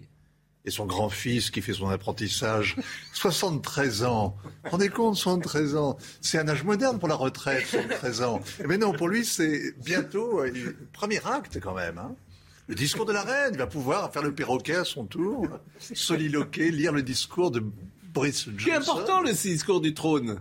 Vous savez ce que c'est Bien sûr, elle lit, il va lire le discours de Boris Johnson. Exactement. En fait, c'est ça. C'est extraordinaire. La reine, elle aura passé son temps à, parler de la pluie et du beau temps et à lire les discours des autres. Une sorte de ventriloque. Euh, c'est, la monarchie est prodigieuse. ça marche. Et elle porte plus la couronne. Et, et le trône restera vide aujourd'hui. Le trône parce que Charles va rester à, sa place. Et c'est même pas. C'est même pas une trône sera vide. C'est même pas une régence. Pas de déambulateur. C'est même pas une régence parce qu'il n'y a pas de régence. Non, il n'y a pas de régence. Il n'y a pas de régence en Angleterre. Il n'y a pas de régence. Non, il n'y a pas de régence parce que comme et si euh... le contrôle de la... comme la reine, elle est de toute façon, il n'y a pas de régence et elle ne peut pas et, et, l'abdication est alors d'abord l'abdication, elle ne le veut pas pour des raisons personnelles parce que l'abdication euh, de son oncle avait, avait, traumatisé, donc elle pense que son père est mort à, la, à, cause de, cette accession. Mm. Mais en plus, elle est aussi chef de l'Église anglicane, donc elle ne peut pas non plus renoncer. Donc jusqu'au bout, elle sera la reine. Jeanne Cancard. Depuis Strasbourg, Emmanuel Macron a défendu sa vision de l'avenir pour l'Europe. Le chef de l'État a proposé l'idée d'une nouvelle organisation, celle d'une communauté politique européenne qui serait susceptible d'accueillir les pays extérieurs à l'Union européenne comme le Royaume-Uni. Une idée jugée très intéressante par le chancelier allemand avec qui il a échangé hier à ce sujet, mais qui pourrait faire naître des craintes et des frustrations parmi les pays déjà candidats pour rejoindre l'Union européenne. Shanghai au bord de l'implosion face à la politique du zéro Covid, des heurts en pleine rue ou encore des ouvriers qui s'échappent en cours de leur usine. Le confinement commence à peser lourdement sur les nerfs des habitants après plus de 40 jours de restrictions. Et après sa victoire hier au premier tour du Master 1000 de Rome, le vétéran suisse Vavrinka assure qu'il a encore, je cite, le feu en lui. Sa première depuis plus d'un an. Alizé Cornet, unique représentante française dans les tableaux principaux masculins et féminins en simple, a elle en revanche été éteinte dès le premier tour par l'ancienne lauréate de Roland Garros, Simona Alep. Donc la reine, c'est la première fois en plus de 60 ans qu'elle ne lira pas le discours du trône écrit par le gouvernement pour présenter ses priorités. Elle n'a manqué ce rendez-vous que deux fois lors de son règne. Elle était enceinte en 59 et en 1963. Euh, il y a quelques jours, elle a déjà annoncé qu'elle ne participerait pas au traditionnel Garden Party. Le jubilé arrive. Et on va être avec Anne-Elisabeth Moutet, qui est éditorialiste au Télégraphe. Bonjour Madame Moutet, le jubilé arrive. Et c'est vrai qu'on est inquiet pour euh, la reine. Euh, l'autre jour à Westminster, pour l'hommage à son euh, défunt mari, elle était entrée par une porte dérobée parce qu'on ne le... Elle ne voulait pas, elle ne voulait pas qu'on la voie diminuer et marcher péniblement. On n'a sans doute pas de nouvelles particulières, personne n'en a bien sûr, mais on est inquiet, notamment pour le jubilé, Madame Moutet. Quelle est votre analyse? Alors, d'abord, euh, oui, la reine ne va pas bien. Elle a non seulement des problèmes de santé variés, qui sont plutôt des choses ennuyeuses que pas, une maladie, mais elle a aussi un problème d'ostéoporose euh, qui est grandissant. Et c'est une des raisons pour lesquelles elle a du mal à marcher. Et dans les longs corridors de Windsor, parfois, on la, met dans une chaise roulante et le, journaliste qui aura une photo de cette chaise roulante sera bien malin. À mon avis, ça n'arrivera pas. Euh, son cerveau est absolument euh, euh, fonctionne à 100%. Elle continue à parler euh, avec son Premier ministre tous les mardis soirs à 18h. elle continue à donner des, investitures par Zoom et plus, plus physiquement. Physiquement, c'est son fils, son petit-fils, le prince William. mais elle a décidé de ne pas faire ce discours du trône pour deux raisons. La première, c'est ce que vous venez de dire avec vos, chroniqueurs, c'est-à-dire qu'elle euh, ne peut pas euh, physiquement maintenant rentrer dans les allées du Parlement, venir, arriver. Elle veut pas qu'on la voie. Elle déteste qu'on la voie même avec une canne. Elle ne veut pas du tout qu'on la mène dans une chaise roulante. Euh, mais il y a aussi une chose importante. Elle aurait pu déléguer, comme elle l'avait fait les deux fois précédentes, lors euh, du moment où elle attendait le prince Édouard et le moment où elle attendait le prince Andrew, et elle avait délégué ça à un conseil de cinq euh, conseillers d'État, qui ne sont pas du tout la même chose que des conseillers d'État français. Là, elle donne le rôle à son fils, et c'est parce qu'elle est absolument euh, dans la mission de faire continuer la monarchie après sa mort, et donc, même si elle n'a pas besoin d'une régence, parce qu'elle a tout son, tout son cerveau, et qu'en plus elle aime travailler, elle a toujours dit qu'elle aimait travailler, qu'elle voulait rencontrer des gens, qu'elle voulait que les gens viennent à elle si elle ne pouvait plus aller à eux. Euh, mais elle veut asseoir Charles dans son rôle de prochain roi. Elle sait très bien qu'il est beaucoup moins populaire qu'elle. Euh, il y a eu tout un travail lent, progressif de réinstallation Charles dans l'esprit populaire. On a rappelé aux gens que il a été écologiste depuis 30 ans et que euh, c'était pas la mode quand il a commencé, qu'il y a toutes sortes de choses sur lesquelles il a été prouvé, on a prouvé qu'il avait raison, sur la souffrance animale, sur d'autres choses. Euh, et là, elle a demandé il y a euh, quelques mois, elle a dit que finalement, elle pensait que ce serait bien que Camilla ait le, titre de reine, mmh. ce qui est une chose énorme parce que pendant des années, les Camilla, c'est même c'est même pas appelé la princesse de Galles, elle voulait pas qu'on rappelle Diana. Et là, ça consiste à lui donner ce rôle politique pour annoncer ce qui va se passer quand elle sera plus là. Eh bien, merci beaucoup, Madame Moutet, pour euh, ces, précisions. Euh, merci euh, beaucoup. Et c'est vrai que je sais également que le fils de Charles sera le futur roi euh, d'Angleterre. Euh, peut-être, peut-être, ah, Inch'Allah. Mais si... Comme on dit si, La vraie curiosité aujourd'hui, oui. c'est que... Et je remercie Madame Moutet, hein. merci beaucoup. Je rappelle Charles, que vous êtes... Charles va, dire, va lire un discours, Charles, l'écologie dont nous parlait Madame Moutet, va lire un discours de Boris Johnson dans lequel il espère reprendre la main, qui va être un discours mais radicalement opposé à ses convictions, puisque c'est un discours qui, notamment sur les droits de l'homme, euh, prépare une réforme pour se débarrasser de la Convention européenne des droits de l'homme, pouvoir mieux expulser les délinquants étrangers. C'est une loi pour régler son compte à Extinction Rébellion et à tous les gauchistes qui, euh, qui font de la, de la, guérilla urbaine à, Londres. Donc, euh, Charles va lire ce discours. c'est à la fois l'apothéose de son apprentissage et en même temps, ça va être une soupe à la grimace épouvantable. Vous vous compte Je suis d'accord. Maintenant, maintenant Charles, maintenant Charles, il a peut-être sauté son, de son tour, non? Vous croyez pas Passer à Camilla, ça ne marchera pas comme ça. Non, mais il peut à son fils, il peut donner à son fils direct, non, non, bah, Il peut refuser. Il a 73 ans. Mais non, c'est la grandeur de la monarchie. Le prince n'est rien, le principe est tout. Voilà. Euh, maintenant, Charles, l'écologiste, c'est assez, quand même, c'est aussi quand même assez relatif. Hein. Hmm. C'est comme lorsque euh, euh, le, successeur aussi pendant tant d'années, le, successeur possible de, la reine Victoria, Édouard, était présenté comme un libéral. Lorsqu'il est arrivé sur le trône, il n'était pas plus libéral que voilà que la reine Victoria. Donc c'est à peu près la même chose. C'est-à-dire c'est une sorte de, c'est un, un, empaquage, un, empaquetage, pardon, comme on peut le faire dans les magasins britanniques. Voilà l'empaquetage écologique. tout de la sincérité des Britanniques toujours, mais la royauté, c'est le développement durable. Ça, ça va, ça va bien ensemble, non? Oui, c'est la défense du patrimoine aussi, bien sûr. D'ailleurs, sur le patrimoine, Charles, vous savez, a une passion méconnue, celle de l'architecture, notamment l'architecture néoclassique. Il a créé sur ses fonds propres une ville nouvelle. Ça a été une catastrophe. je, suis allé la voir en Angleterre. Oui, mais ça a donné des émules en France. les exemples sont, assez, sont assez abominables. Bah non, regardez le de... Robinson, c'est pas mal. ils, sont dans l'association. Convenons que c'est une drôle de destinée. Je ne sais pas si quelqu'un a envie d'être le prince Charles, quoi. ah non, c'est sûr. c'est pas très épanouissant. Être la reine Elisabeth n'est pas si facile non plus. Hein. Ouais, ah non, mais je suis d'accord avec vous. Et, être un homme ordinaire, fils d'une femme extraordinaire, absolument. C'est pas facile, je peux en témoigner tous les jours. non, mais euh, voilà ce qu'on pouvait dire en tout cas sur cette reine pour laquelle on a tout le monde a beaucoup d'affection, euh, bien évidemment. raison, hein, c'est la, mère de tous les grands-mères. Mais non, c'est une, une, grand-mère. Et après avoir incarné au début de son règne la fougue et l'audace d'une jeune reine, maintenant mm. elle incarne la, la dignité et le respect qu'on doit aux personnes. L'Ukraine Monsieur Herouet. C'est pas Ukraine, Ukraine d'un jour. L'Ukraine, l'Ukraine d'un jour, effectivement. alors ça, ça c'est des blagues qui parlent aux, plus de 70 ans. je, précise que Reine d'un jour était, je pense, un jeu radiophonique que même moi-même je n'ai pas connu. Je pense que c'était Jean Noël. Je crois que c'était Jean Noël. Jean Noël qui dit Ah les papas, les enfants, bien joué. 36 Jean Noël, il parlait comme ça, Jean Noël. Bon, mais plus personne ne connaît Jean Noël qui était marié à Mireille, non? Il n'était pas marié à Mireille, Jean Noël? Euh, le petit conservatoire Non, non, non. Vous êtes sûr de ça Bon, bref. C'est une émission d'air. Mais Ukraine d'un jour, donc, qui est une bague effectivement assez référencée pour les plus de 70 ans, Ukraine d'un jour. Je, me suis permis cette petite explication de texte. Euh, Zelensky et l'adhésion de son pays à l'Union européenne. Écoutez. Nous espérons recevoir une réponse positive concernant l'acquisition du statut de candidat à l'Union européenne de notre pays en juin. Impossible. oui, voilà. Vous l'avez dit. C'est vrai pour ça d'ailleurs que le président Macron assez habilement a imaginé hier une sorte de sas, de salle d'attente éternelle dans laquelle on pourra installer et les Ukrainiens et euh, et euh, les pays un peu encombrants, la Turquie, le Royaume-Uni, mm. euh, le Kosovo, l'Albanie, tous les pays dont on qu'on n'intégrera jamais. Non mais bon, il faut savoir ce qu'on veut.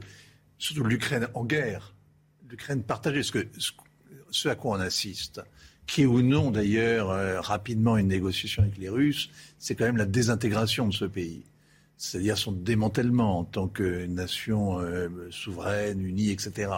Euh, si, les, Ukrainiens récupèrent un jour la Crimée, alors, euh, alors la reine d'Angleterre sera pape. Hein. Il y, a peu de chances que ça se fasse.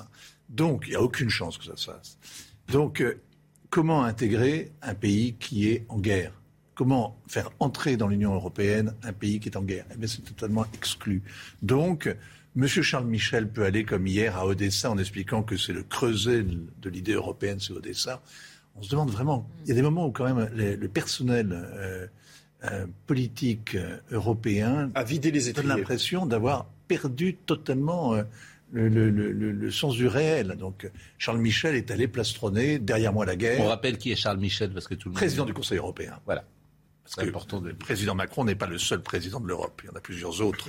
Et donc, il y a notamment celui-là, qui est un, le, président en titre, euh, qui rivalise avec Mme van der Leyen, à qui il ne laisse jamais le fauteuil, le trône, c'est lui qui le prend. C'est comme ça qu'il s'est fait connaître euh, de l'ensemble de la population européenne. Istanbul.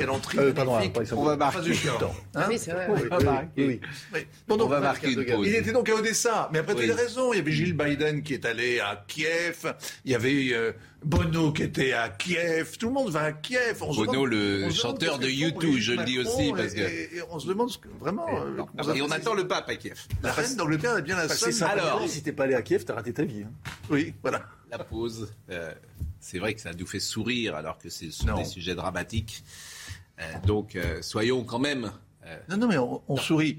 On sourit de, de, la l'inanité de ces constructions intellectuelles, je suis, je suis comme cette espèce de de de, de Et chacun aura compris, je le sais, parce que le public sait décoder, décrypter. Chacun aura compris d'où venait précisément ce, sourire et pas de la situation dramatique de l'Ukraine. La pause à tout de suite. Il est 10h, il va faire très très chaud euh, aujourd'hui euh, et euh, Jeanne nous donne les dernières infos. Le burkini va-t-il être autorisé à partir du 16 mai prochain dans les piscines de Grenoble? La municipalité doit se prononcer à ce sujet après plusieurs jours de polémique. Le maire de la ville, Éric Piolle, a assuré, je cite, le burkini est un non-sujet pour les deals. Il ne s'agit que d'assurer l'égalité d'accès aux services publics et la liberté de se vêtir ou se divertir. Fin de citation. Ce sont des variations qui sont devenues très régulières. Les prix des carburants sont nettement repartis à la hausse. La, semaine dernière, le litre de gasoil, carburant le plus vendu en France, valait en moyenne 1,94 le litre, soit une hausse de 6,23 centimes en une semaine. L'ONU tire la sonnette d'alarme. Il existe désormais une chance sur deux que le seuil de 1,5 degré soit dépassé dans les 5 ans. Tant que nous continuerons à émettre des gaz à effet de serre, les températures continueront à augmenter, préviennent les experts. On parlera de politique française dans une seconde avec euh, le futur Premier ministre, Madame Elisabeth Borne, euh, qui sera nommée euh, en fin de semaine, puisque a priori c'est une femme et c'est elle qui tiendrait la corde.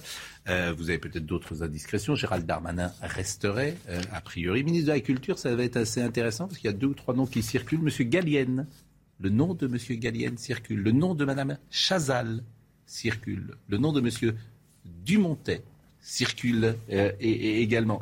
C'est intéressant parce que c'est un ministre très convoité, le ministère de la Culture. Euh, Guillaume Gallienne, qui est comédien et qui était présent. D'ailleurs, euh, samedi à la cérémonie d'investiture grand comédien du théâtre français. Le pays est Mais sauvé. on termine juste avec. que dites-vous? Je disais, le pays est sauvé. non, non, mais c'est bien. Mais Madame Chazal fait un gros forcing hein, pour avoir le poste. Mais bon. C'est bien, c'est vrai que c'est un poste intéressant. C'est un poste intéressant. Quel qu'il soit, il faudra qu'il fasse quelque chose parce que le bilan là-dessus n'est pas. Et vous pourriez être aux affaires étrangères Hein Non? Que Dieu ne plaise, mais je suis totalement incompétent. Ambassadeur à Londres. Plaisanter. Et alors, c'est pas. Outre le fait que je sois quasi analphabète et nul en langue étrangère, et, vraiment pas du tout diplomate. La deuxième, la preuve, la deuxième chose, c'est que la deuxième chose, c'est que le ministère des Affaires étrangères, le Quai d'Orsay, est devenu la une sorte de pension de famille ou de maison de retraite des grands dignitaires de la République. C'est là qu'on y case les grands serviteurs de l'État dont on ne sait plus quoi faire. On prenez la liste des anciens, des derniers ministres des Affaires étrangères, c'est éloquent. Hein D'accord. Alors, on termine juste sur euh, l'affaire de l'Ukraine avec Zelensky qui demandait l'adhésion. Et écoutez une forme de réponse d'Emmanuel Macron hier. L'Ukraine, par son combat et son courage, est d'ores et déjà aujourd'hui membre de cœur de notre Europe, de notre famille, de notre Union.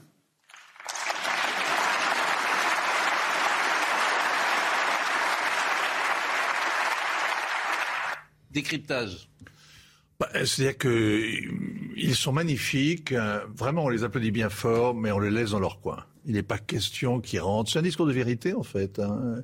Le président a été très éloquent. Ce que j'aime bien, c'est l'idée que parce qu'ils sont courageux, héroïques dans leur résistance à l'invasion, à l'envahisseur, ils sont européens. Vous savez, le, courage est assez universel. Il y a des tas de pays dans le monde qui se battent hein, hein, pour euh, continuer à, vivre et à exister en tant que tels et qui ne sont pas du tout européens.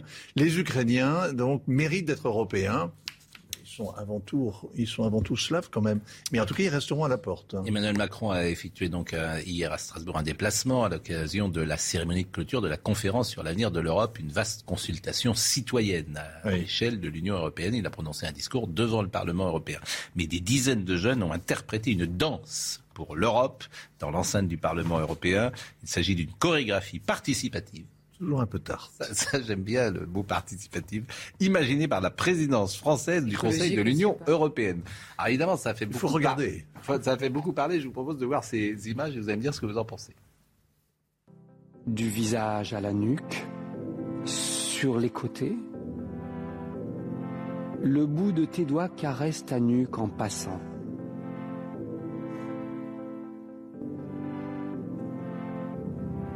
Tes mains deviennent des poissons qui s'évitent d'un côté puis de l'autre de ton corps.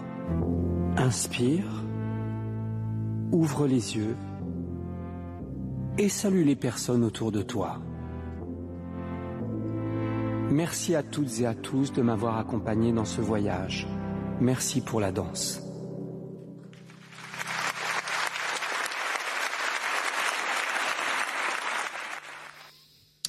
Quoi le message politique? Bah, on dirait une apologie de la légalisation du cannabis, je sais pas. Non mais c'est c'est l'Europe de non, mais moi ça me fait de la peine en fait. C'est-à-dire que j'ai un passage de colère immense et après ça me fait de la peine. Je me dis, je sais pas, c'est mm. pas possible. L'Europe quoi. Mais c'est toujours un peu de tarte ce genre. Non mais, continuez. Euh, C'est-à-dire que là c'est affligeant, c'est orgueilleux, c'est moche, c'est ridicule. On dirait qu'ils sont fous. Enfin. Je...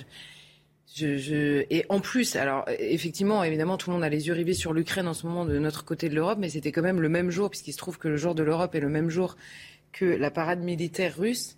Les deux images à côté. Euh, c'est vrai que les Ukrainiens qui voient ça, ils disent oh, on est bien soutenus. Ah oui, là, c'est les pauvres, euh, c'est pas très rassurant. Et ça va renforcer l'idée chez les Russes d'un déclin moral de l'Occident. Et bien sûr, tes mains sont des poissons. Tes mains sont des poissons. Pardon. Euh... moi, je sais même plus quoi dire en fait. Non mais c'est, on nous. Euh, non mais non mais allô. Oui voilà c'est ça. allô quoi. Tes mains sont des poissons. Non mais on pourrait on pourrait justement nous, nous, nous accuser. C'est grotesque. Nous accuser depuis tout à l'heure d'avoir, d'avoir le rire facile. C'est pas très Et intelligent. Le rire, le rire sérieusement le rire est parfois la seule arme de résistance par rapport à l'inanité du monde. Et euh, là c'est c'est, euh, c'est l'Europe de la détente.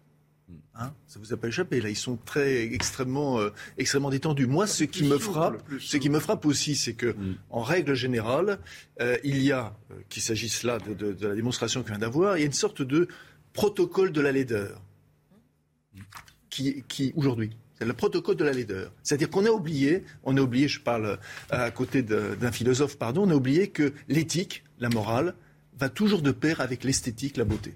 Toujours. C'est même le propre, c'est même le cours intérieur de ce qui fait l'Europe. Mais comme ce sont des domaines tellement subjectifs, on vous répondra que ce qui est beau pour vous n'est pas beau pour l'autre. Mais, non, il n'y en a pas. non, il y en a pas. Non, mais là où vous avez raison, la, dictature de la laideur. Dictature. La dictature de la laideur. Dont une des grandes prêtresses est Anne Hidalgo. Baladez-vous dans Paris. c'est à ça que je pensais. Je pas, je pas. Vous voyez surtout les, les, les, installations parfois qui sont proposées dans, absolument incroyable. c'est la dictature de la laideur.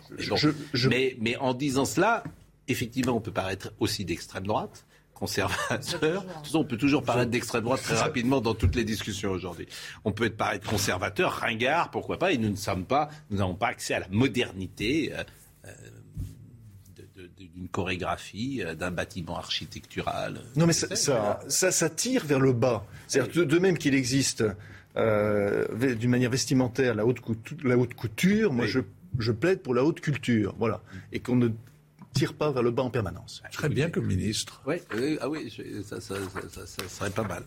Comédie française tous les soirs. Bon, euh, un petit mot très rapide, euh, Scholz-Macron oui, c'est bien passé.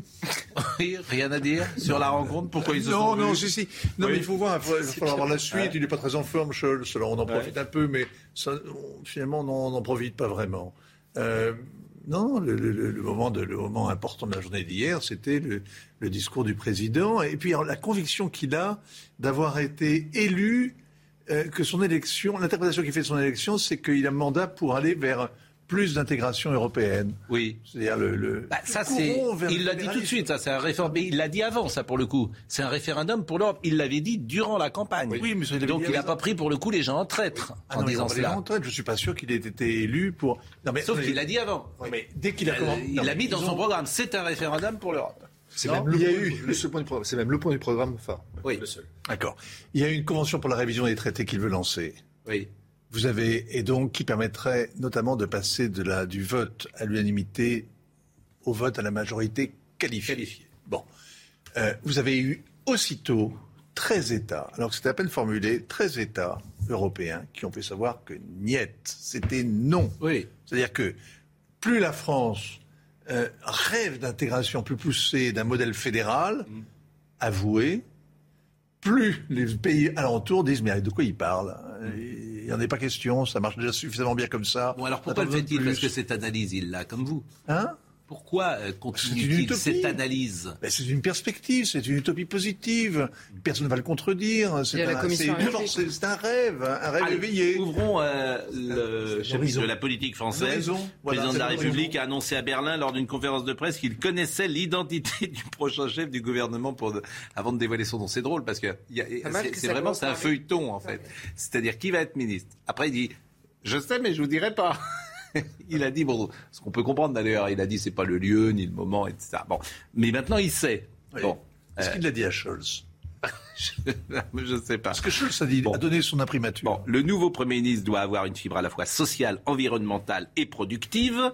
Bon, on dit, on dit qu'Elisabeth Borne est en pôle. Est-ce vrai? Est-ce pas vrai? Est-ce que vous considérez qu'elle répond au profil social, environnemental et productive? Grand silence. Bon, les autres non.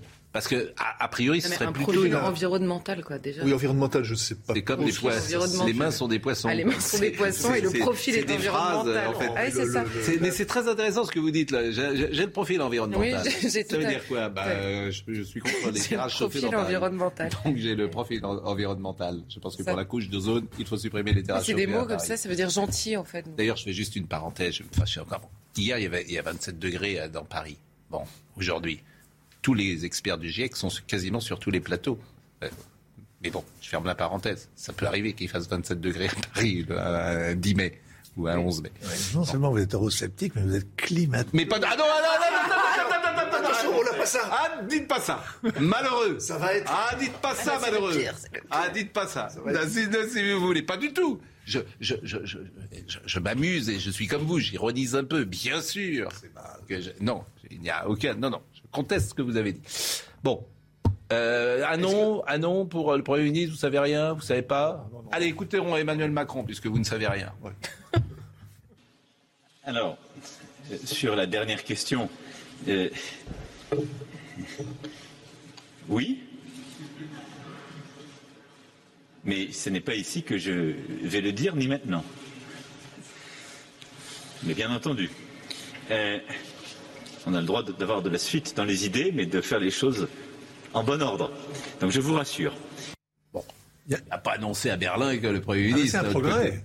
Pourquoi? Parce qu'il revient à une tradition qui voulait que le chef de l'État ne s'exprime jamais en dehors des frontières du pays sur les affaires intérieures, qu'il avait totalement transgressé dans, au cours de son premier mandat. Ah, et là, il revient un, peu quand même. C'est pas une déclaration politique majeure qu'il fait là, et c'est une boutade. Il dit voilà, je vais pas en parler aujourd'hui. Non, mais de toute façon, c'est une bonne chose qu'il ne parle pas de la France quand il est chez les Allemands. Oui, chez les Américains. là, là, vous ergotez un peu, si vous me permettez. C'est lui qui a dit que ce serait une femme. Il apprend. Ah. Ou c'est vous que me dit Comment C'est lui qui a dit que c'était une femme ou c'est vous euh, bah, je, vous avez raison. Il dit pas que c'est une femme, c'est un peu. Il dit j'ai de la suite dans les idées, donc ça se trouve c'est votre hypothèse de la semaine dernière, Jean Castex. Oui, c'est possible. Ah, mais alors paraît-il, mais là encore, faut se méfier. Il aurait proposé à Jean Castex et Jean Castex est fatigué. Ah il lui a dit non. Il a dit je suis crevé. Mais c'est dur d'être premier ministre, vous ah êtes marrant. Mais paraît-il que effectivement, il aurait souhaité que Jean Castex prolongeât. En tout cas, il y, y, a un élément quand même qui est qui est pour moi nouveau en tant qu'ancien euh, journaliste politique, mm. c'est que c'est le euh, c'est la médiatisation des personnes qui disent non, j'ai refusé. Et ça, c'est une première. Vous savez que c'est une première qui mérite d'être soulignée parce que ça, a une, ça, a une, signification politique. Vous savez que euh, j'ai invité le président de la République dix mille fois sur ce plateau. Bon, il n'est pas venu et je le regrette. Bon, pendant la campagne, mais je lui ai quand même parlé. Très court. Je ne peux pas dire que ce soit une interview. Au Stade de France. Mais la phrase qu'il m'a dite ne cesse euh, de, se répéter dans, ma, dans mon cerveau parce que je me demande s'il n'y avait pas un double sens. Il vous a proposé. Parce qu'on euh, était au Stade de France et au moment où le président a rejoint son siège, j'étais là avec euh, Didier Deschamps notamment et il m'a vu. Donc très gentiment, il m'a salué. Et il sait sans doute que je suis nantais et la finale était Nantes-Nice. Et il s'est adressé à moi, il m'a serré la main gentiment, il m'a dit euh, Je ne vous demande pas de quel camp vous êtes. On mettra ça sur votre ton. Et je me demande si cette phrase était destinée au match. Depuis, depuis 48 heures ou 72 heures. Je me demande s'il n'y avait pas un double sens à cette phrase. Je ne sais pas de quel camp vous êtes. Je ne vous demande pas de quel camp vous êtes. Bah, vous auriez dû lui répondre, nous non plus. Que vous en pensez? Et la mettre l'épitaphe. C'est tellement mitterrandien. L'ambiguïté mitterrandienne, le bon mot. Alors, du coup, j'ai envie de le réinviter pour qu'il ne vienne pas, puisque quand je le réinvite, il ne viennent pas, pour éclairer cette phrase. Surtout Qu'est-ce que vous en pensez euh, Quand vous êtes dans votre petit livre, je, je, me dis, je me dis, qu'est-ce qu'il a voulu dire Non mais qu'est-ce qu'il a voulu dire Charlotte est, juste et savoureux. Ah. Surtout qu'on ne sait pas dans quel camp il est lui. Oui. Si, si, ah bah, le du fédéralisme européen, si, euh, sa ligne éditoriale ou politique, elle est claire. Ah, ah bon ah, non. ah, bah non. Non, non, non, non, non. Non, pardonnez-moi, non. il y a une forme de pragmatisme. En économie en économie Mais c'est pas une ligne idéologique. En, économie, le Mozart de, de la finance qui nous mène vers la stagflation Non, mais c'est une plaisanterie. J'avais voulu être gentil avec lui, vous voyez, et vous dites des choses pas gentilles, exceptionnellement. Jeanne Cancard. Des Ukrainiens auraient été envoyés contre leur gré en Russie. C'est ce qu'assure le porte-parole du Pentagone sans pouvoir en donner le nombre. De son côté, Kiev avance celui de 1,2 million de personnes déportées en Russie et déplacées dans des camps. Et justement, sur le terrain en Ukraine, les combats s'intensifient dans le sud et l'est du pays. Des missiles ont aussi visé la région d'Odessa. L'armée ukrainienne décompte sept frappes et déplore un mort et cinq blessés. Le président du Conseil européen, Charles Michel, en visite surprise hier dans cette grande ville du sud, a été obligé de se mettre à l'abri. Après avoir passé un accord pour acheter Twitter, Elon Musk se dit sur la même longueur d'onde que l'Union européenne pour la modération des contenus. Si son achat inquiète, le patron de Tesla tente désormais de rassurer après une visite du commissaire européen du marché intérieur dans son usine automobile au Texas. Bon, la politique française. Donc vous n'avez pas de nom à me proposer. Vous êtes muet sur le Premier ministre. Moi, je me suis mouillé, entre guillemets, non, Monsieur Avril. Ça n'a aucune importance parce qu'il aura un profil surtout antipolitique. C'est ça que ça veut dire.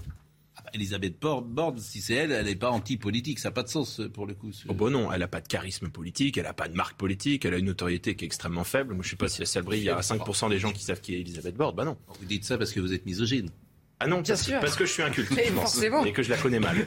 C'est ça, parce qu'effectivement, vous voudriez que ce soit. fait la litanie ce matin de vous, vous dites ça parce que vous voudriez que ce soit un homme.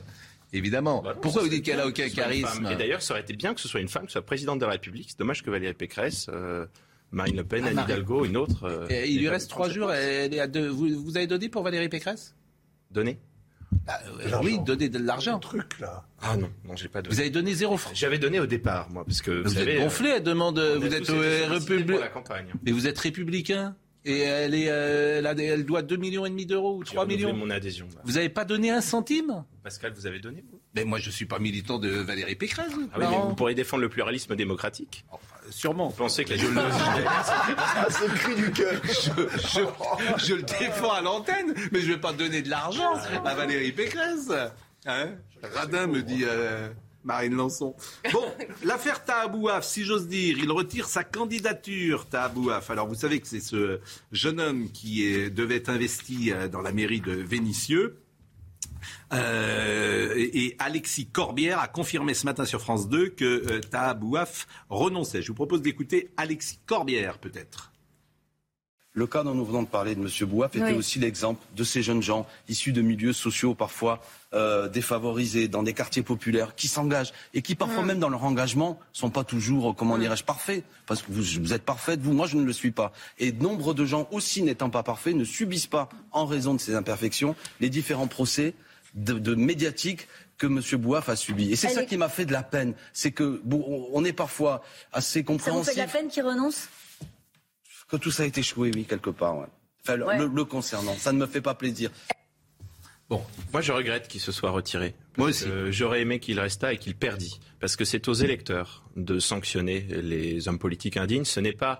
Alors moi je ne suis pas de la France Insoumise. Je pense que ce n'est pas au tribunal médiatique et ce n'est pas à la pression médiatique que de faire que des candidats se retirent. C'est aux électeurs de trancher, aux électeurs de les sanctionner. J'aurais aimé qu'ils soient candidats pour qu'ils puissent avoir une belle raclée, comme l'a dit hier Mais moi, ce que, ce que j'aurais aimé, c'est que M. Bouaf, effectivement, euh, se présente et réponde aux questions des journalistes. Absolument. Et notamment, pourquoi pas, euh, sur ce plateau. Nous l'aurions invité. Vous l'avez invité?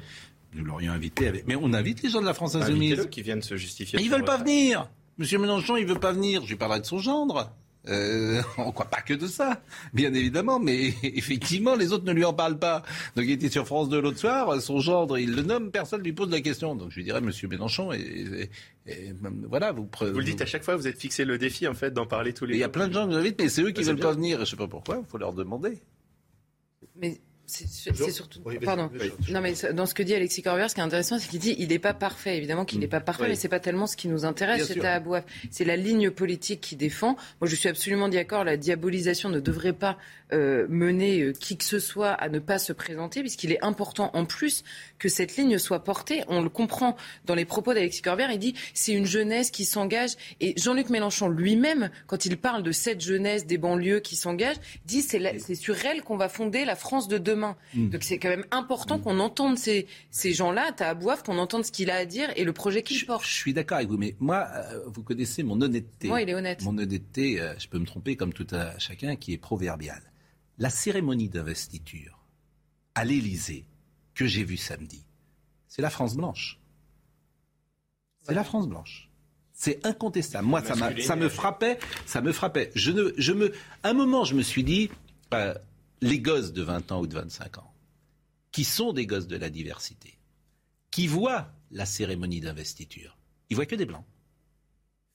C'est pas leur représentation aujourd'hui de la société française, franchement. Hein.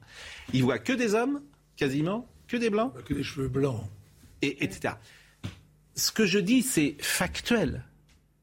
Et euh, je, si on peut revoir hein, toutes ces images. Donc effectivement, ce positionnement-là, je peux entendre que euh, des gosses de 20, 25 ans disent mais euh, nous, on n'est pas représentés, on n'a pas le droit d'être là. Mais non, mais c'est normal. Non, il faut qu'ils attendent la fête de la musique à l'Élysée. Non, mais vous voyez, parce que c'est très, c'est très intéressant ce que je dis, c'est un peu prétentieux de dire ça, mais euh, vous voyez, de, de penser, ça permet aussi de comprendre parfois euh, effectivement des choses qui se passent dans. C'est un milieu sociologique. oui, ce que, ce oui, mais ça représente beaucoup plus. On dit, on dit, la même chose. Non, bah oui, on dit pas, on dit pas la même chose dans la mesure où c'est précisément le milieu qui passe ses journées à nous faire des leçons de morale sur ce qu'il faut dire, ne pas dire, ce qu'il faut aimer, ne pas aimer, qui euh, accuse de, de racisme euh, quiconque s'inquiète précisément de la, de, de, enfin, de l'immigration massive et de ses conséquences, notamment culturelles, aujourd'hui en France. Et en effet, c'est un milieu complètement complètement euh, clos, complètement clos. Moi, je le dirais pas euh, euh, sur la question des blancs ou des noirs parce que d'abord il y a une question de génération. Non, mais en fait, il y a une question de génération. On n'arrive pas. L'immigration, le phénomène de l'immigration massive est récent en France. On n'arrive pas à la tête des institutions d'un pays en 50. Mais non, mais je suis désolé, il faut dire la vérité. dans un autre domaine que je connais bien, que le sport, vous n'avez pas du tout cela. Mais parce que c'est pas la même chose. C'est, mais non. Pas la même chose. Mais oui, non, mais bien sûr. Mais non, mais là, là vous... non, mais vous avez raison. mais vous savez, vous savez mieux que personne que ce sont des milieux dans lesquels, euh, oui, ça met du temps. Mais, en fait, enfin, c'est plus compliqué ça parce que moi, enfin, là aussi étant vieux, j'ai connu une, époque où le principal, le principal euh, adversaire du général de Gaulle, c'était Gaston Monerville, d'accord, mmh. euh, président du Sénat, deuxième personnage de l'État, homme noir. Mmh. Pas? Il n'y a, pas d'antillais non plus, quasiment. Je, dis ça pourquoi? Il n'y a pas d'antillais non parce plus. Parce que pour vous donner une raison, il y a une forme. C'est-à-dire qu'en accordant, en accordant mmh. des pseudo-droits, en fait, euh, à partir justement de la marge des beurs, ça nous emmènerait trop loin euh, à, refaire la genèse de ça. Qu'est-ce qu'on a fait? On les a, on, a en même temps fait un plafond de verre. On leur a accordé le statut de on a accordé le statut de victime. Mm à, toute, à, plein de générations. Et en même temps, on a bien pris soin qu'il y ait une étanchéité totale et d'être dans notre soi. Bon, on revient sur Tahabouaf pour terminer, mais c'est très intéressant cette cérémonie d'investiture. Vraiment, c'était frappant. Ce qui est intéressant, c'est que dans la France de Macron, la jeunesse diversitaire, elle est où? Elle est en dessous. Oui, mais, les, plus grands emplois qui ont été créés là sur le quinquennat, des coursiers Uber. Les coursiers Uber, etc. La jeunesse diversitaire dans la France de Macron, elle est là. Elle n'est pas au-dessus dans la pyramide, mais elle est intégrée quand même. Dans et moi, je veux pas compter évidemment. Euh, non, mais c'est devenu normal. Mais je pas, pas compter entre guillemets les noirs ou les. Ça, n'aurait pas de sens. Et on l'avait vu dans. positive a fait quand même pas mal avancer les choses, non? Je, je, Allez à Sciences Po, allez voir un amphi. Ma réflexion, elle est toute simple, elle est visuelle. Mais non, mais d'accord, mais ce que ont remarqué d'abord, c'est qu'ils faisaient tous la gueule, c'est qu'ils avaient pratiquement tous des cheveux blancs. que vous faites la même remarque visuelle. C'était l'Élysée. Mais par, ailleurs, vous noterez que vous faites la même remarque visuelle précisément dans le sport. Euh, vous provoquez des réactions. Oui. Bah bon, le communiqué de Tahabouaf, euh, je crois bien avoir acquis la certitude qu'aux yeux de beaucoup, je n'ai pas le droit d'exister politiquement. Alors, victimisation à outrance, qui est insupportable, pour tout dire. J'ai été soutenu, pas assez pour tenir, mais pas assez pour être reconnaissant. La vérité, c'est que même Fabien Roussel, je rappelle qu'il est condamné pour, euh, il a dit de Linda Kabab, c'est l'arabe de service. C'est ça la raison pour laquelle euh, les gens. se présenter à une élection, ça. Non. Il n'a pas de peine d'inéligibilité. Ah non, non, mais, mais, mais c'est pour ça que les gens, effectivement, ont, ont souligné que cette candidature n'était peut-être pas opportune. Oui. Voilà. Avant de parler de procès médiatique, il y a eu un procès tout court. Voilà. Et apparemment, euh, M. Corbière ne, ne s'en souvient pas. J'espère que cette déclaration ne vous fera pas baisser les bras. Continuez à vous battre. Pour ma part, j'ai essayé, mais je n'y arrive pas. Non, mais oui, il y a eu un procès tout court. Précisément, il n'a pas été condamné à, à, l'inégibilité. Il peut évidemment se prononcer. Il y a une peine qui a été prononcée contre M. Bouaf qui n'est pas celle de ne pas pouvoir se présenter la vérité, aux élections. Donc quand on l'attaque, non, quand on l'attaque, et moi, vous voyez bien ma distance qu'il y a avec et la France Insoumise et Tahabouaf en particulier.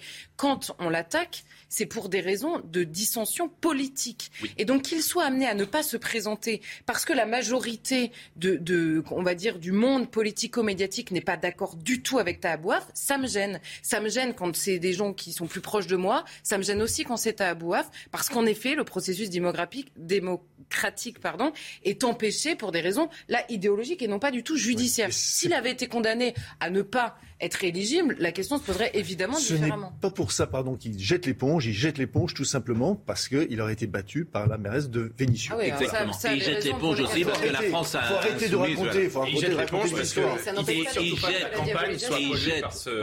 Et il jette l'éponge sans doute parce que Jean-Luc Mélenchon a bien, a bien senti le danger d'Abouaf qu'il pouvait symboliser ce que serait euh, cette campagne législative et que, évidemment, coulisses, sans doute, lui ont-ils demandé de se retirer. Ils ont instrumentalisé une question qui est une question grave comme l'a rappelé Charlotte, voilà, ils l'ont instrumentalisé. Ça montre le cynisme de la France. Et il y en a d'autres, un des candidats dont on parle moins parce qu'ils sont moins médiatiques, mais le petit euh, Boyard, là, mm. c'est ça, hein Qui nous expliquait il y a quelques années dans une interview en Vendée, c'est horrible, il n'y a que des blancs.